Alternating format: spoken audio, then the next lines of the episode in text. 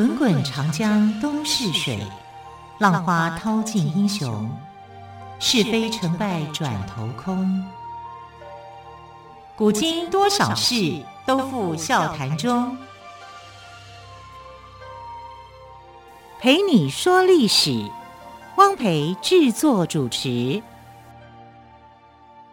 欢迎朋友们收听今天的《陪你说历史》节目，我是汪培。同样再次为我们邀请到历史专栏作家于远炫老师来到我们节目当中。老师好，主持人好，听众朋友大家好。好，在进行今天的访问之前，我们要先祝福听众朋友们，今天是十月十号国庆日，先祝福我们的国家生日快乐。好，节目的一开始呢，我们先请于老师来告诉我们，今天要跟我们大家分享哪些有趣的历史故事呢？对，我想在今天啊，来跟大家讲一下一些历史上的英雄人物啊，他的一些事迹。嗯、那我自己心目中的英雄人物来讲哦，有一个人是蛮可贵的，嗯、啊，这个人叫做啊，既有仁慈的心肠又可贵，叫薛仁贵。哎，这名字跟人名字跟人是一样的，就对了。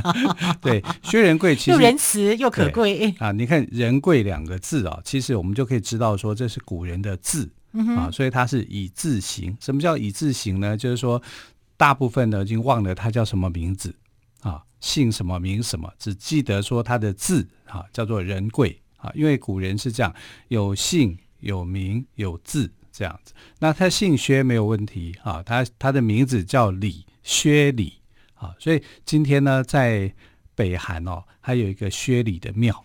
就好像英文呢，薛礼，你这样很有趣，对啊，但呃，大家不太怎么称呼他叫薛礼啊，反正叫薛仁贵。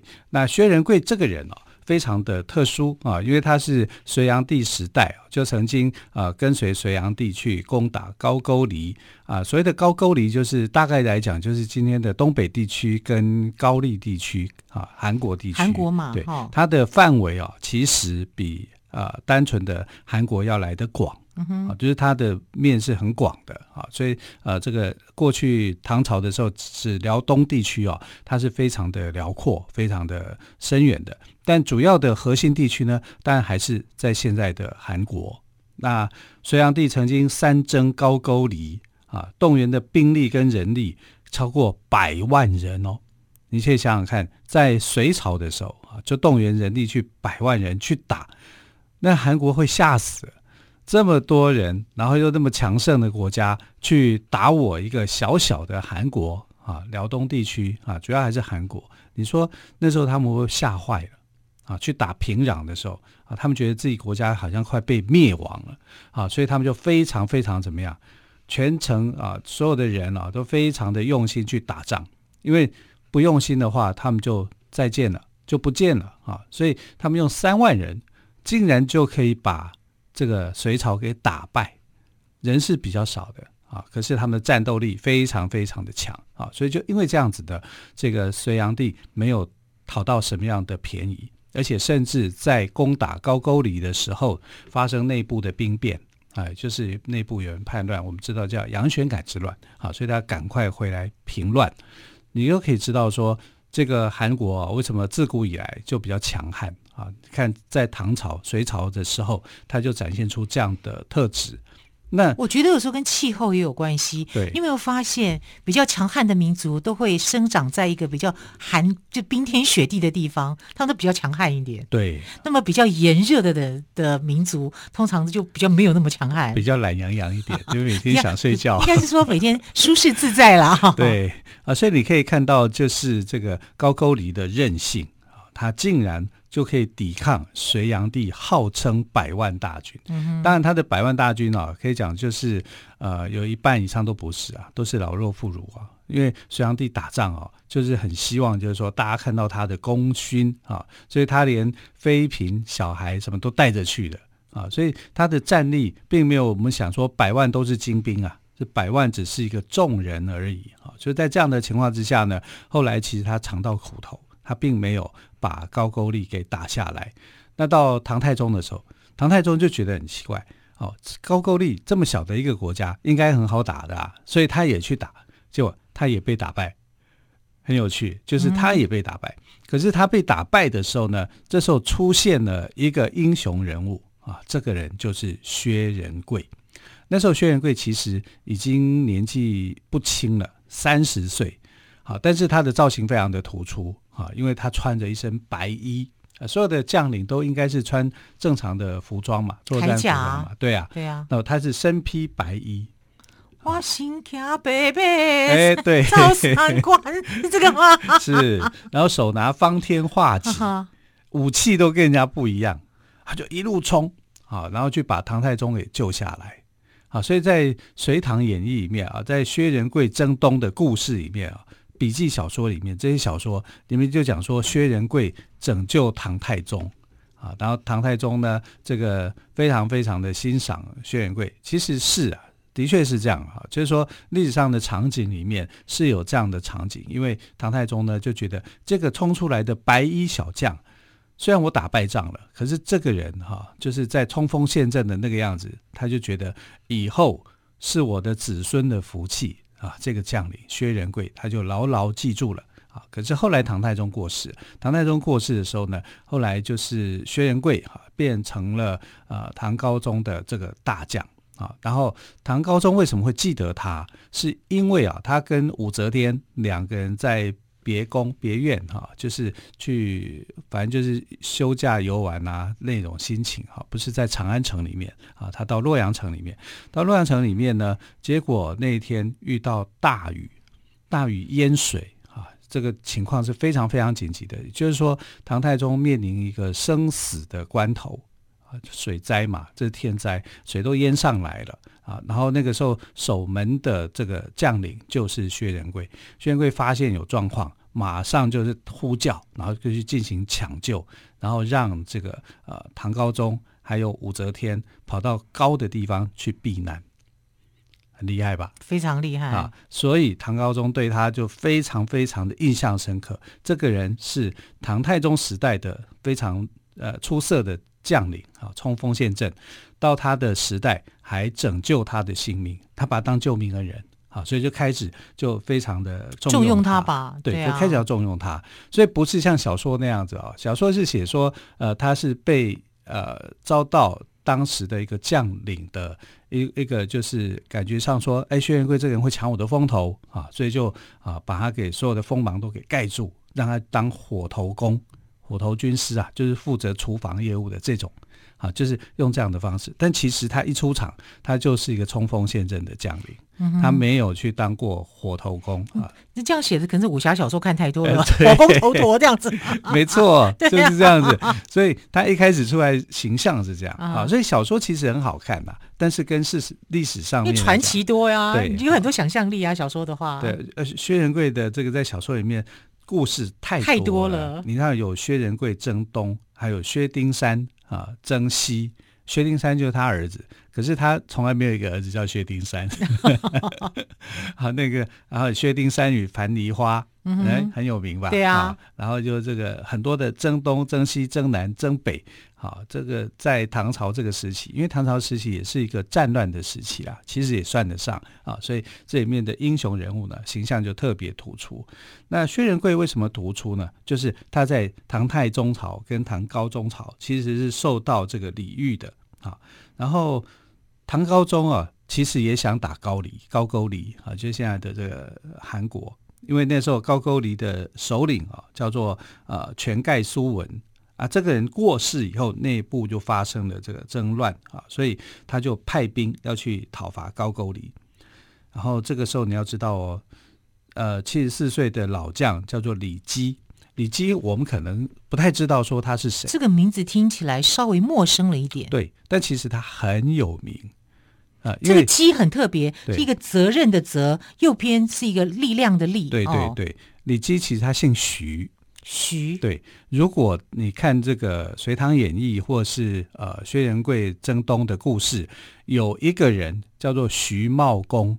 徐茂公对，有听过吧？就是当时的瓦岗寨的一个军师啊，叫徐茂公。那他就是徐茂公啊，但为什么他会姓李啊？因为他功劳特别大，所以呢，后来就被改姓李。你是唐朝的关系吗？对对对，哈，就改姓李哈，他叫李世基，因为呃，徐茂公的本名叫徐世基，世界的世，哎、嗯，可是到唐太宗的时候，你就不能用世啦，为什么呢？因为世民对，所以就把这个避讳的关系，把这个世就给拿掉，所以他就变成徐姬啊。可是因为你又有功劳，所以就叫李基哦、呃，可以跟着国姓一起对对对，哈，所以呃，他有一个后代的子孙，哈，他的孙子叫做徐敬业。啊，你也可以叫他叫李敬业，因为从姓嘛。后来就是讨伐武则天嘛，就被武则天给打败。然后骆宾王那个时候还为呃徐敬业写了一个讨伐武则天的檄文，哈、啊，就作战的文书。嗯、就那时候武则天呢，在看到这篇檄文的时候，他本来头痛，痛的要死。他本来很生气的，对，可是就觉得他文笔很好，对。然后一看了以后，哇，他一生气。头痛好了，这个也太奇怪了。头痛好了以后呢，他就说去把骆宾王给找出来。骆宾王是一个诗人嘛，啊，也是一个文学家。然后他去找他的时候呢，旁边的人就在想说，这个呃武则天动怒了，恐怕这个骆宾王人头落地。结果他竟然就说，把骆宾王找来，文笔写的那么好，是宰相人才，我要把他找回来当宰相。所以说武则天这个人哦，他虽然争议很大，他也是一个惜才的人哦。没错。好，我们先休息一下之后呢，再继续我们今天的话题喽。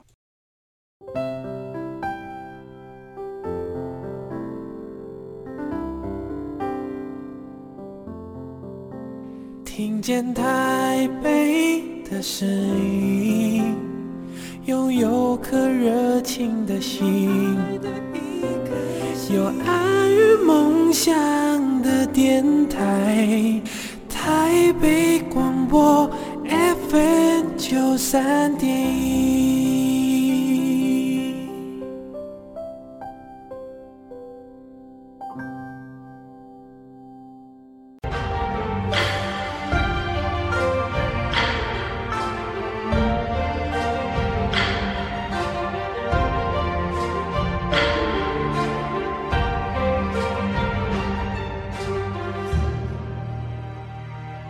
这里是台北广播电台陪你说历史节目。我们今天谈到的是薛仁贵征东。老师，新卡贝贝，这指的就是薛仁贵的故事吗？呃，其实不太一样，不一样啊。对，那个叫薛平贵。哦，薛平贵跟王宝钏啊，徒手寒窑十八年。对，然后薛平贵，呃呃，薛薛平贵啊，他从一个。变成西凉王，然后骑着红鬃烈马，来赶回来跟他的妻子相见。幸好他没有忘记他的妻子。其实应该是忘了，但是这个是八年呢。说真的讲，薛仁贵是历史上出现的人物，薛平贵是小说上的人物。哦，他比较小说化啊。但为什么会有薛平贵又有薛仁贵？因为他们两个人事迹有点相像。然后再来就是呢，呃，这个不同地区的人都觉得，出了一个英雄薛仁贵，那我们也要一个英雄，捏造的也好啊，就出现了薛薛平贵啊，就有这样的。但是我们今天谈的是薛仁贵，对对对啊，唐朝的薛仁贵。我们刚刚谈到，就是说唐高宗趁着这个高句丽这个国家发生内乱嘛，所以就啊派兵想要去攻打高句丽，这个叫一雪前耻啊。因为当初在唐太宗的时期呢，被打得很惨，所以他就命令了名将李基啊去当这个大总管，也就是我们现在讲的总指挥啦。好，然后就去打高句丽。这里面呢，包括一些很厉害的悍将啊，包括郝楚俊呐。啊庞同善呐，跟薛仁贵，他们都在这一波的阵营里面啊，就领兵去讨伐。那李基呢，是率先打下了高句丽的新城。那高句丽的将领叫全南健啊，就夜袭，企图想要夺回他的据点。可是眼看城池又要出去了，又要被丢了哈，就是呃，这个对手已经来突袭了。李基撑不住的时候呢，薛仁贵适时杀到。好像天降神兵一样啊，就把这一波这个顺客请客之间哦，就斩杀了数百人来扭转战局。那很厉害哎，很厉害啊！所以他是战神嘛啊，所以就保住了新城之战的一个胜利。那接着唐朝的军队就推进，他们进入到新城啊，韩国的新城，然后往金山这个地区啊去推进。那当时的这个唐朝这个将领叫庞善统，他就遇上了高句丽的十万大军。十万大军哦，啊，这是一场硬仗啊，所以打不赢啊，那只好就落荒而逃。那高句丽就从后面的部队就一直猛追猛追，就追到了薛仁贵的部队。薛仁贵开始反攻，开始打，把他们的十万大军打成只剩五万，换变成他们要赶快跑了。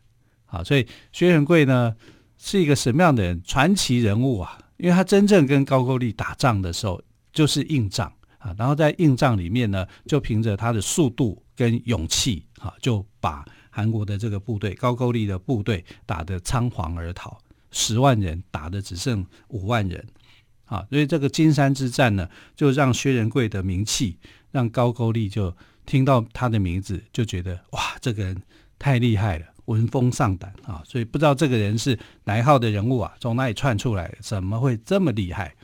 那唐高宗得到金山大战的捷报之后，非常的高兴，因为觉得说这个将领太了不起了，帮助他这个打下这个成果啊！因为这个成果是过去唐太宗都达不到的，所以他就亲笔写下诏书来慰劳薛仁贵，厉害吧？嗯，还不只是这样，还皇帝亲笔写耶。对，这是金山之战、新城之战、金山之战。新城之战只是一个小场面，金山之战是一个大场面。哈，十万大军杀的只剩五万，哈，这个让高句丽是觉得非常害怕的。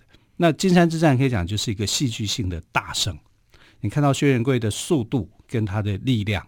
在战场里面哈，大概是呃非常的勇猛的，这是没有话可说的啊。所以他常常就是以少胜多，他的兵力太优了哈，可以胜过高句丽的千军万马，两两千个兵力而已哦，他就可以写下这样的一个传奇的胜战。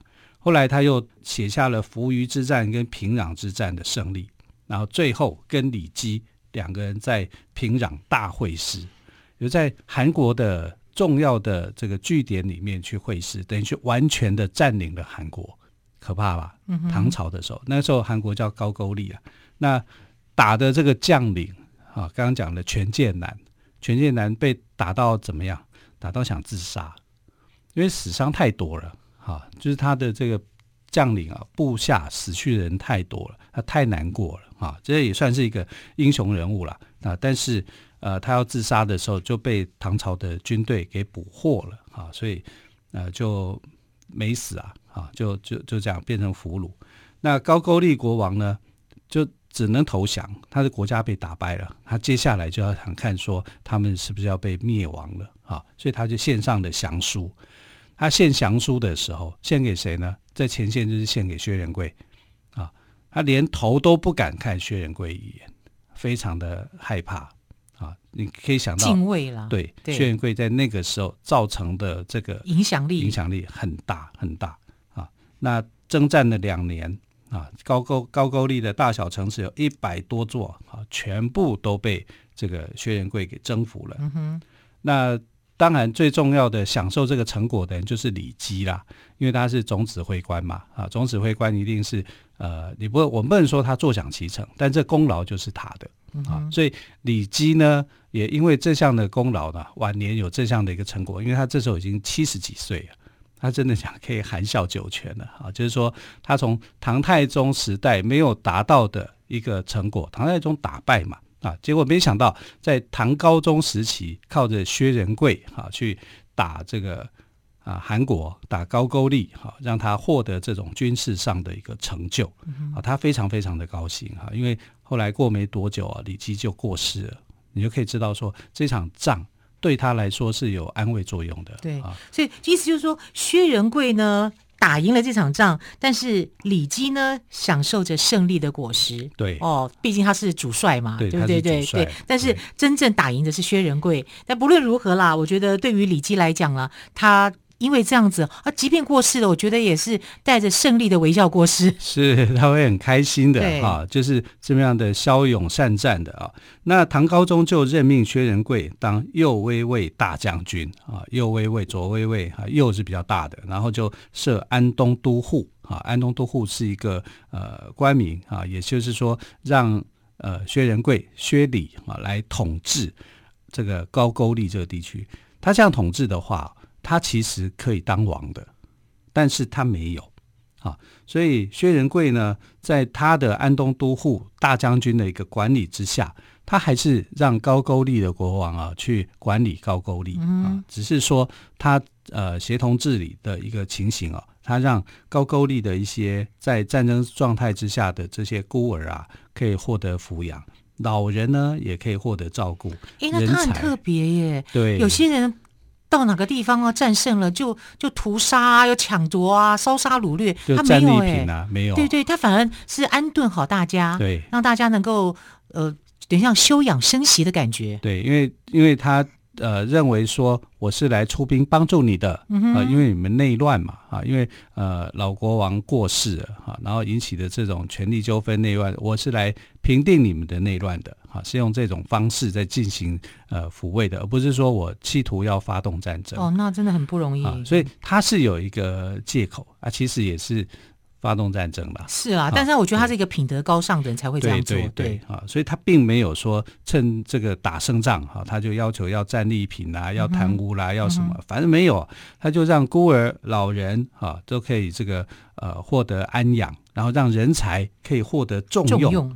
哦，这个人是非常不简单的，所以后来在平壤这个地区就盖了一间庙去祭祀他，真的啊，对，还盖庙来纪念薛仁贵啊，祭祀薛仁贵。